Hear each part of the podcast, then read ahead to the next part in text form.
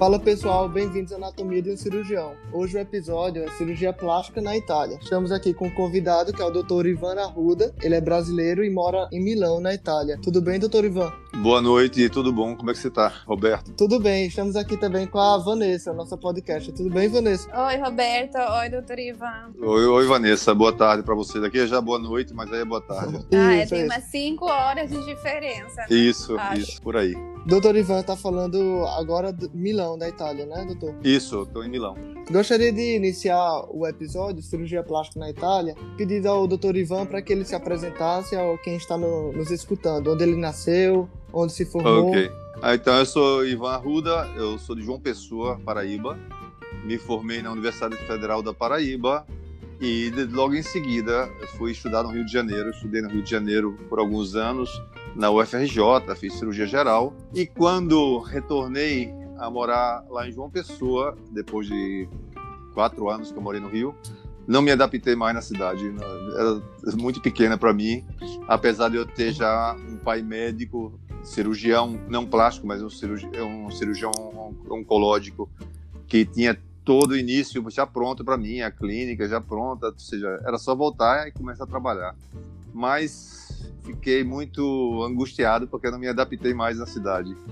Aí resolvi fazer um, um ano sabático. Tá? Escrevi para alguns alguns hospitais da, da Itália, o Instituto, do Instituto dei Tumori, no caso, que me aceitou. E eu vim fazer um curso de pós-graduação em cirurgia plástica reconstrutiva aqui na Itália.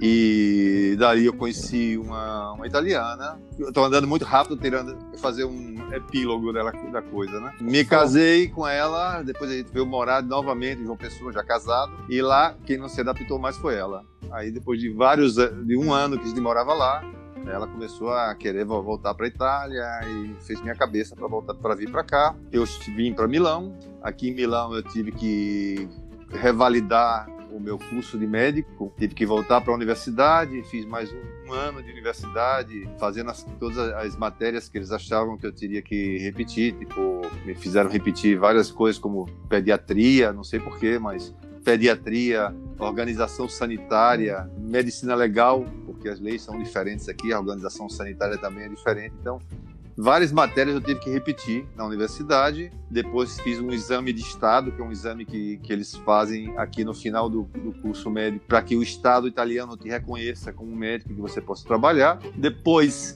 eu já, eu já, como já tinha estado no Instituto de Tumores, eu conheci um médico brasileiro, que, é um, que era um cirurgião plástico já muito de fama aqui em Milão, o Dr. Arthur Silva Neto, que ele é daí do Rio de Janeiro. Ele, ele, ele é um cirurgião plástico que morava em Milão na época, mas também operava aí no Rio de Janeiro.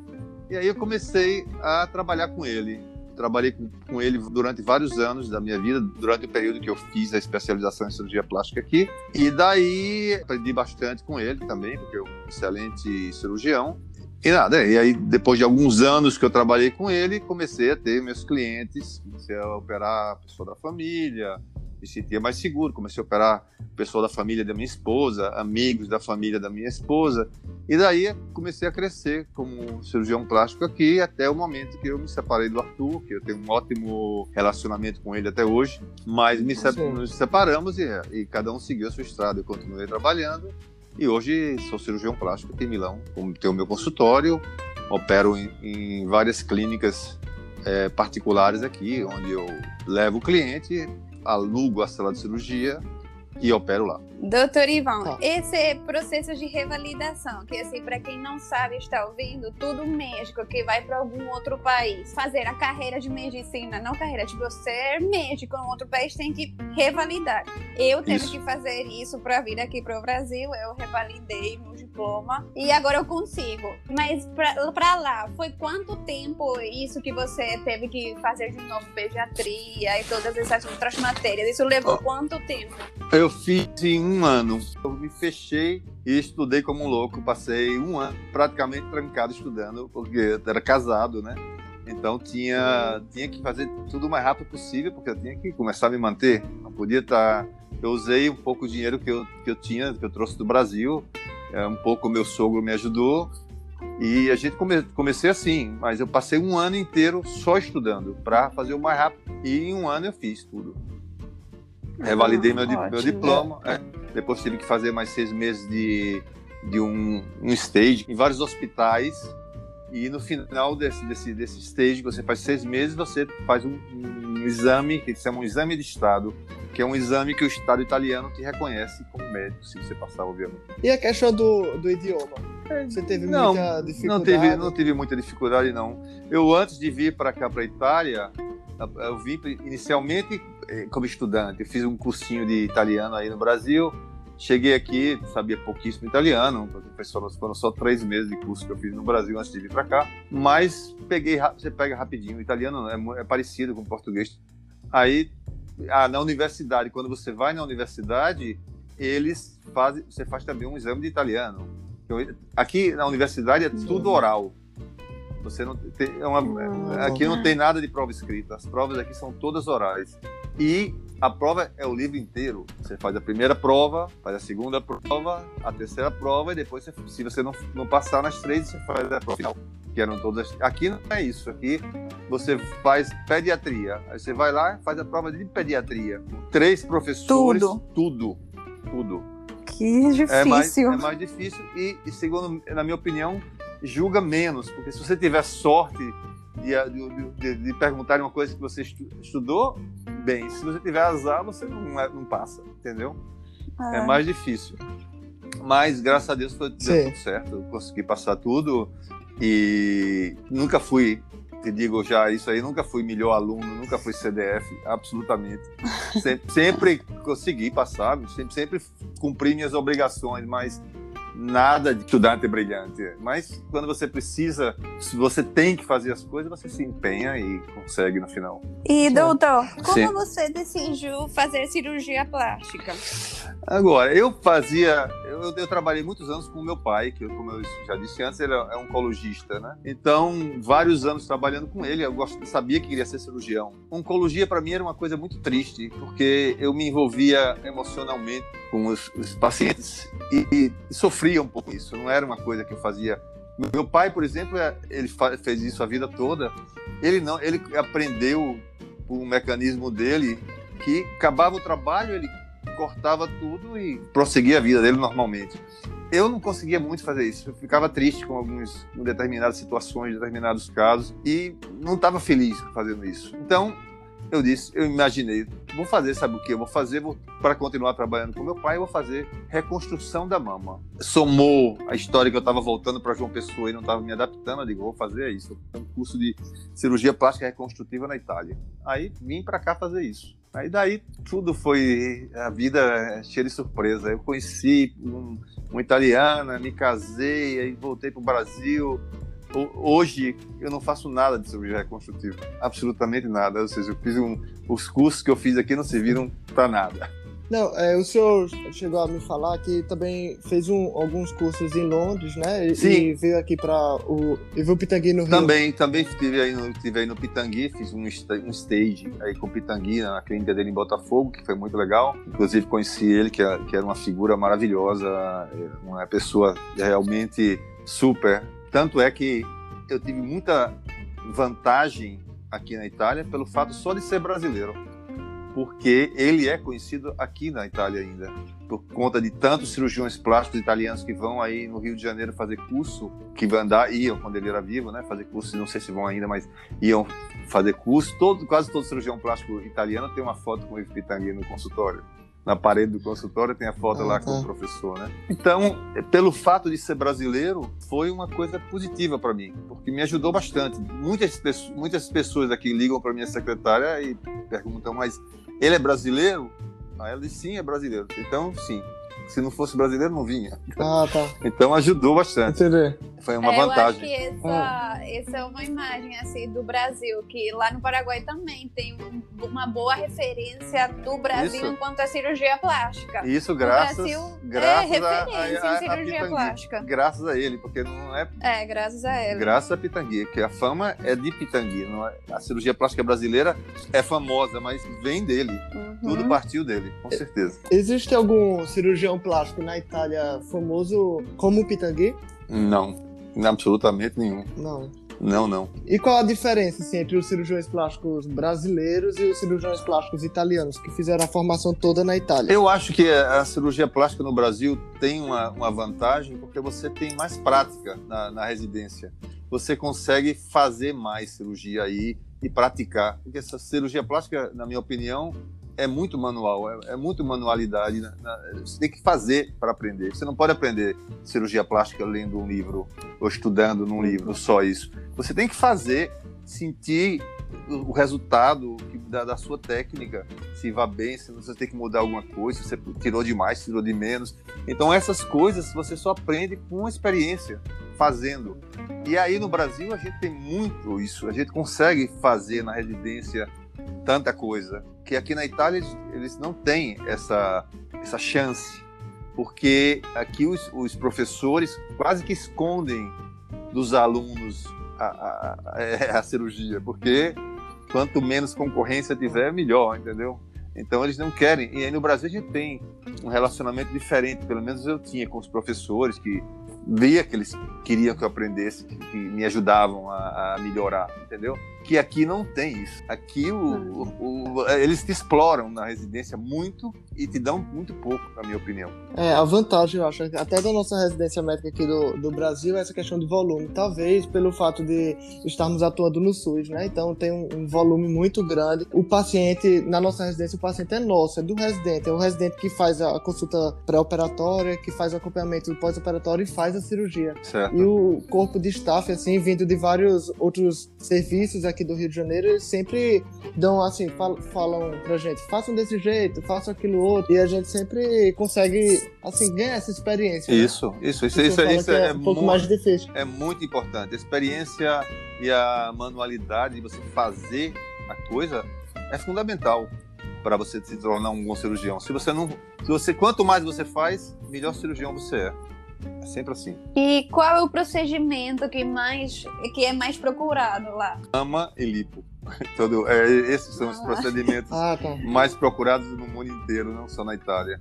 Aí tem várias diferenças ah, aqui tá. no Brasil que é em relação à Itália do Brasil, que são as estações definidas que a gente tem aqui, o, o tempo de período de, de calor e o período de frio. Por exemplo, no período de frio aqui, a gente faz mais cirurgias no rosto, faz mais é, lifting, pálpebras, porque as pessoas, não sei, veem mais isso, se preocupam mais com isso.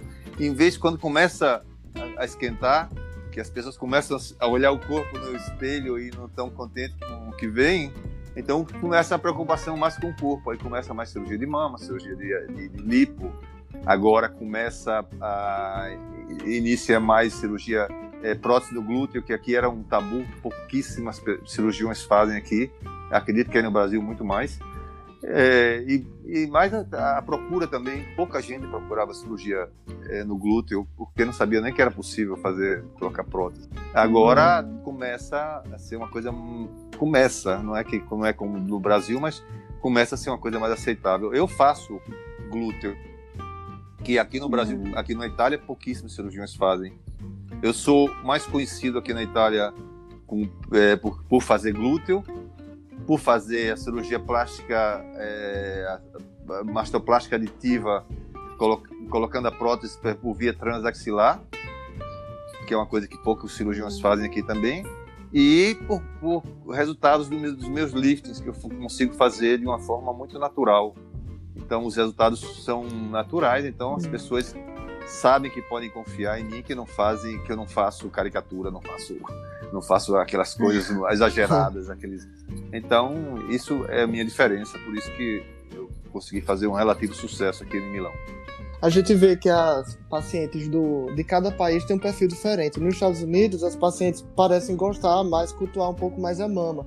Gostam daqueles resultados mais artificiais, Isso. mamas maiores. No Brasil, existe a tendência a resultados mais naturais e as pacientes também dão muito valor ao glúteo. Na Itália, o senhor chegou a falar que as pacientes optam por cirurgias de contorno corporal, cirurgias na mama, lipoaspiração são os procedimentos mais realizados. Isso. Mas sabe dizer se é, elas gostam de resultados mais naturais ou mais artificiais e se existe uma tendência à mudança nos próximos anos? Olha, inicialmente, quando eu cheguei aqui, logo no início, eu via que tinha essa tendência de querer exagerar, né? De querer aquele ser majorata. A majorata é aquela dona com peito enorme, com peito grande, com. É, então era, era, era um cult, porque o, o homem italiano olha, olha mais o peito que, que, que a bunda, falando muito. Né? Então, óbvio, a gente, as, as pessoas, as mulheres fazem, fazem aquilo que, que rende mais, que, que, é mais é, desejado. Então faziam esses, esses seios muito, muito grandes. Agora saiu um pouco de moda isso. É, eu vejo uma tendência mais à normalização desse, desse, hum. dessa, dessa, coisa.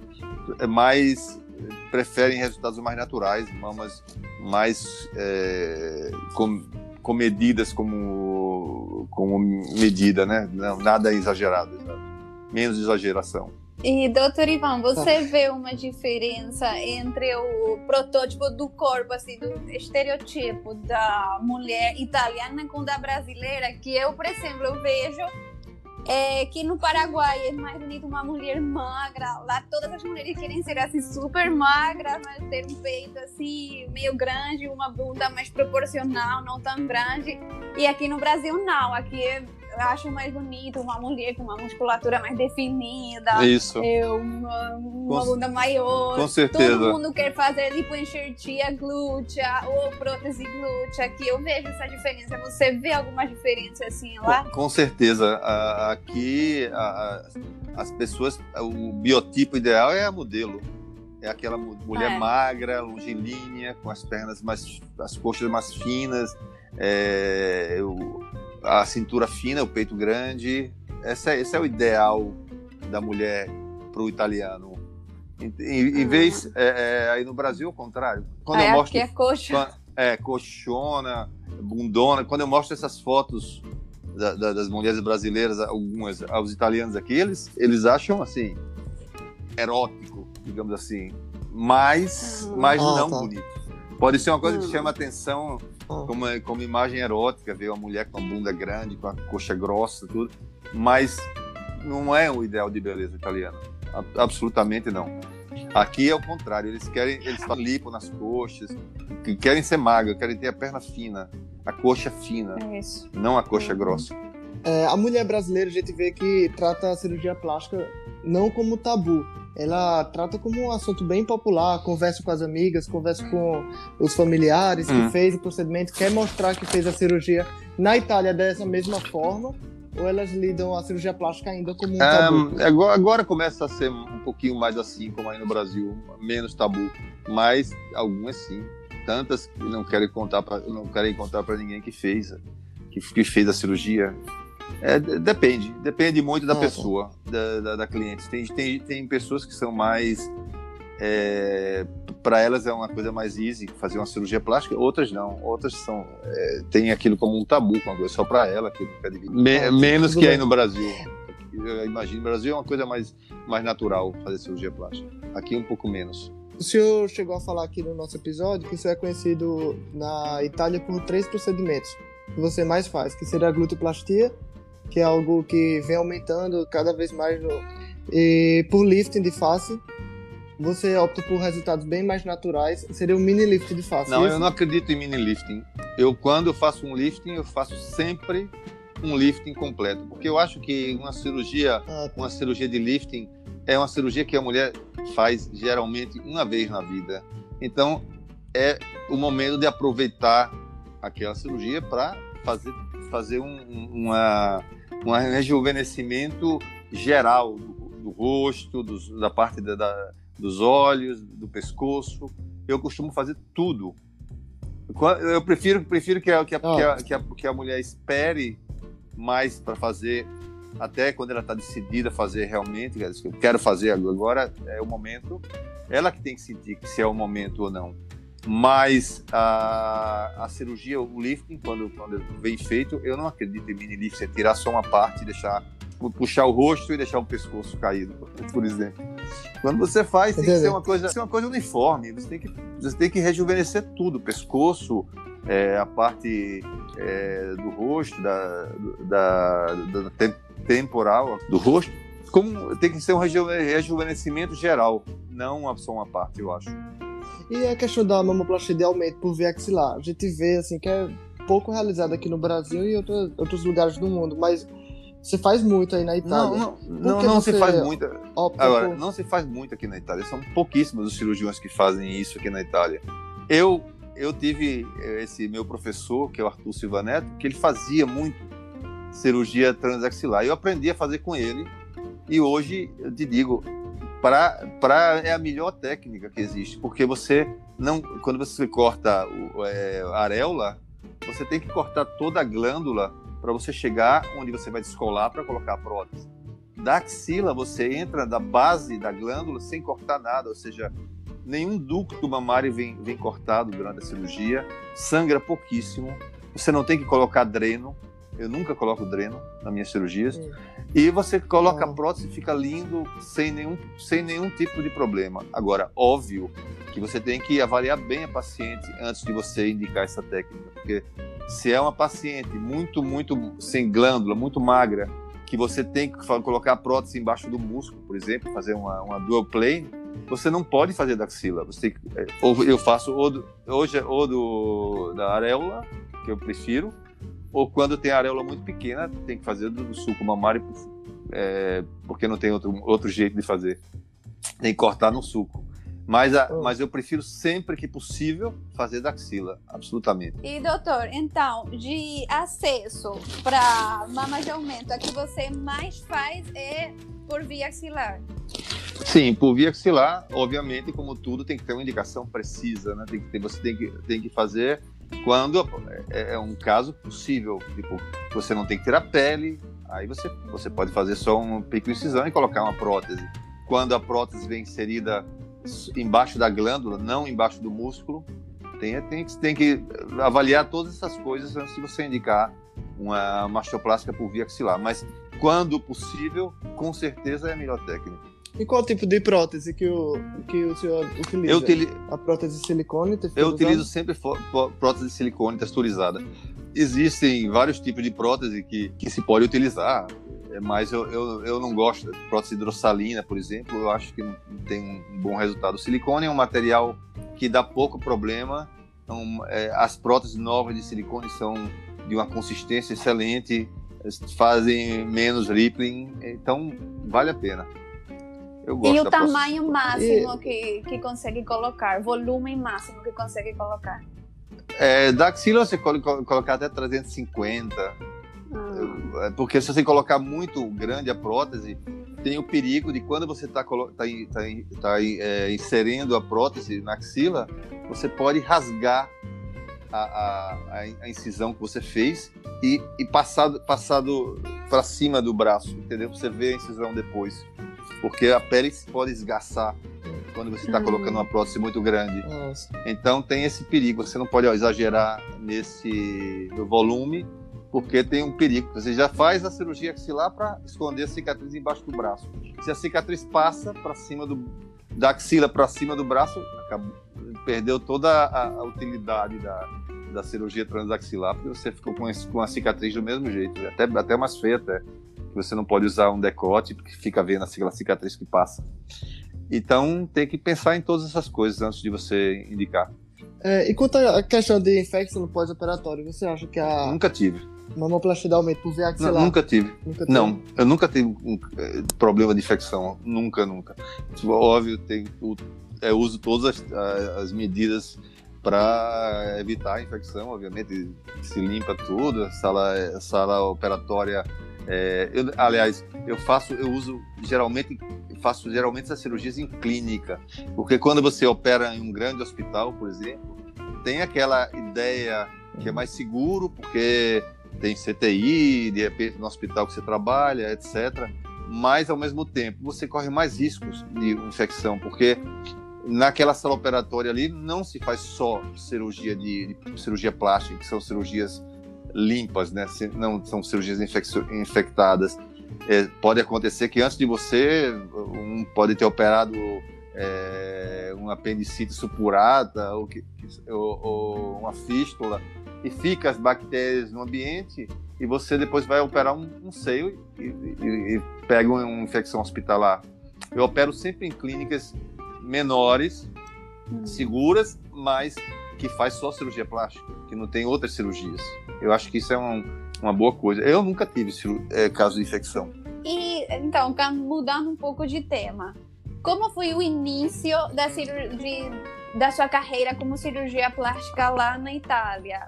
O, o pessoal assim acolheu bem os outros cirurgiões plásticos ou foi como? É, eu agora eu tive pouco, como eu não trabalho em hospital, eu trabalho particular, né? Então, eu tive pouco contato com cirurgiões plásticos italianos. Eu comecei trabalhando, como eu te falei no início, com esse cirurgião plástico brasileiro que me acolheu na, na clínica dele, que era só eu, ele, outro cirurgião. E então era pequeno o ambiente. E eu, eu aprendi muito e trabalhei bastante com esse cirurgião, esse cirurgião plástico brasileiro, Arthur Silva Neto. Quando é, eu saí da clínica dele, eu passei cinco anos trabalhando lá com ele. Quando eu saí da clínica dele, eu já tinha uma boa experiência, tinha feito curso de especialização e, além disso, tive uma ótima experiência em, com ele e já tinha construído a minha clientela devagarzinho, foi construindo com, com as amigas da minha esposa. É, tem que começar do começo, né? Com a, a avó da minha esposa, com a família, é, e, comece, começar com pe pequenos procedimentos, fazer uma, uma, uma blefaroplástica superior, é, faz, fiz, fazia mesoterapia, fazia é, aumento de lábios, é, essas, esses pequenos procedimentos que você inicia com isso, e quando você vai se sentindo mais seguro para fazer outras coisas, você vai, vai é, é, propondo outras coisas devagarzinho. E aí você vai crescendo, você vai vendo em que você tem melhor resultado, o que é que você faz melhor do que os outros você é melhor nisso, então você investe naquilo que você faz de melhor. Eu acho que usar o bom senso e, e, e ante a autocrítica para saber o que você, que você faz bem ou o que você não faz é fundamental para você escolher a sua estrada, né? Cada um tem a sua.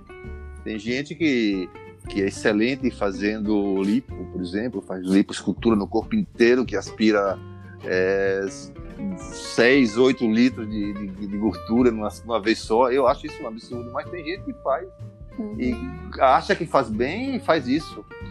Então você tem que sentir, de acordo com a sua experiência pessoal, o que é que você faz de melhor e o que é que você gosta de fazer também. Porque aquilo que você gosta de fazer é aquilo que você vai fazer de melhor. É por aí. E, doutor, para alguém, para alguma pessoa que esteja ouvindo, que queira fazer um fellow lá ou queira ir para a Itália, você recomenda começar como? Um, um, brasileiro que quer vir para a Itália, que tem que ser. É, agora, você, eu tive que fazer, é um, é um trabalho bem grande, porque primeiro você tem que ter a cidadania agora. Eles não, eles, ah, eles não, não deixam você entrar com o processo se você não tem ou a cidadania ou um permesso de sojourno ou alguma coisa aqui na Itália. Para uhum. começo de história, tem que partir de você tendo já a cidadania, tem que ser o, o neto de italiano, ou bisneto de italiano, para você tirar a cidadania. Tem tanto brasileiro que, que descendente de italiano que, que tira a cidadania e, e, pode fazer isso. Depois disso, você tem que fazer é, todo o seu currículo escolar e universitário com tudo que você estudou, com as disciplinas, com o programa de cada disciplina, tem que ser traduzido para o italiano, com o tradutor juramentado. É um processo bem longo. Nossa, já Aí bem difícil. Traz... É, não é, não é simples. Eu, eu tive muita ajuda da minha, da minha esposa, porque ela era italiana, ela, ela traduziu tanta coisa, depois a gente conseguiu com a tradutora juramentada que só, só leu e assinou. Mas eles exigem várias coisas, e cada ano que passa, mais exigências vêm. Hum. Aí você tem que entrar escolher uma universidade da Itália para você entrar com o processo e eles julgam o que você estudou, tudo que você estudou e, e dizem no final, olha, você tem que fazer mais essas 10, 15, 20 disciplinas do curso, você tem que e tem que por quê e por isso por aqui. Dizem que você estudou isso mas a, por exemplo medicina legal as leis aqui na Itália são diferentes você tem que fazer de novo é, organização sanitária, a organização do sistema sanitariano é diferente, você tem que repetir. Pediatria, não sei porquê, me, me fizeram repetir também. Me fizeram repetir radiologia. Me fizeram ah. repetir dermatologia. Caramba. Várias, várias matérias que não sei nem o porquê, mas que eles acharam que eu teria que refazer. E aí eu refiz o que eles pediram. Depois você tem que fazer o que eles chamam de tese de laurea. Laurea é diploma, né? Então, quando você termina o curso médico, você tem que escrever uma tese sobre um tema médico que você queira, é, ajudado por um professor da universidade.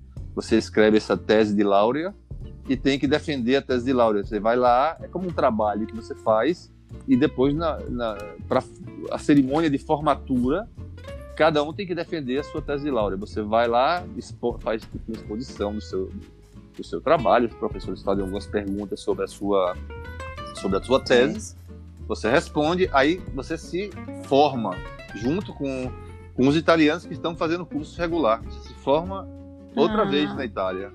Aí quando você se formando, aí você tem que fazer esse esse tirotínio, que é esse estágio obrigatório que você passa por várias, vários hospitais, várias clínicas, fica tipo dois meses em em pediatria, dois meses em laboratório, dois meses na dermatologia. Você faz um rodízio em todas essas, clínicas e no final de tudo faz o exame de estado, que é um exame, uma, uma prova que você faz com um paciente. E quando você termina isso aí, aí você é reconhecido como médico que pode trabalhar na Itália. Isso aí. Hum, bem difícil. Eu tive que o pessoal italiano é um povo acolhedor? É, o brasileiro é muito bem visto aqui na Itália. O brasileiro é, é um, é, é uma eu digo uma raça simpática ao italiano, porque eles gostam muito do Brasil, vão muito aí no Brasil. Então, eu não tive dificuldade nenhuma em me relacionar aqui com os italianos, ao contrário, tipo, sempre bem-vindo, me senti sempre é, bem-vindo aqui. Doutor Ivan, eu sei que o senhor é casado com a italiana, tem filhas também aí na Itália. É, você incentiva essa cultura brasileira aos seus filhos? Absolutamente não, Roberto. É, ah, na verdade, eu sou divorciado, eu não sou casado mais. Já fui casado por nove anos, mas me separei. Ah, e nada, tenho uma, um bom relacionamento com minha ex-esposa e minhas filhas já estão com é, 17 e 19 anos, já estão grandes. E, mas eu sempre falei com elas em português desde que elas nasceram. Tanto é que elas falam português perfeitamente, com, sem, até com sotaque da Paraíba. Ai, que lindo. porque aprenderam comigo. Ah. É, porque aprenderam comigo. Então elas usam os termos paraibanos e é, o sotaque bem forte, como eu tenho. Falam como eu, exatamente. E levo elas no Brasil, pelo menos quando elas eram pequenininhas, elas vinham duas vezes por ano, que eu vou sempre em agosto que aqui é férias obrigatória, porque não tem trabalho em agosto, aqui tudo fecha na Itália, que é o mês de, de verão máximo aqui na Itália, agosto, então fecha tudo e todo mundo vai de, sai de férias, até as clínicas fecham. Então não tem trabalho. Então é um mês que eu vou sempre para o Brasil, porque como não tem trabalho aqui, eu aproveito para ficar um pouco com meus pais. E fora, fora essa parte do de agosto, eu vou também no Natal. Então, quando elas eram menores, elas vinham duas vezes por ano. Agora que elas estão maior, elas vêm uma vez por ano, vêm em dezembro comigo. Mas elas gostam do Brasil, têm amigos, têm primos, conseguem conversar, com, se entender muito bem com eles, porque falam bem português. Então, é, é eu acho importante é, ter essa janela aberta com outra cultura, e sempre faz bem, né? Você ter, ver, ver que tem um outro modo de viver diferente do que você está acostumado, que existe essa possibilidade e que você pode escolher, de repente, de, de, de viver de uma maneira diferente do, do, que as pessoas estão acostumadas aqui. E a questão do Covid aí na Itália? O que é que mudou em relação à cirurgia plástica? Agora, o Covid atrapalhou bastante todo mundo de, falando de cirurgia plástica, porque aconteceu aqui na Itália justamente no período, como aqui tem as estações, né? Justamente nas estações que a gente trabalhava mais, que é primavera, preparando-se para o verão.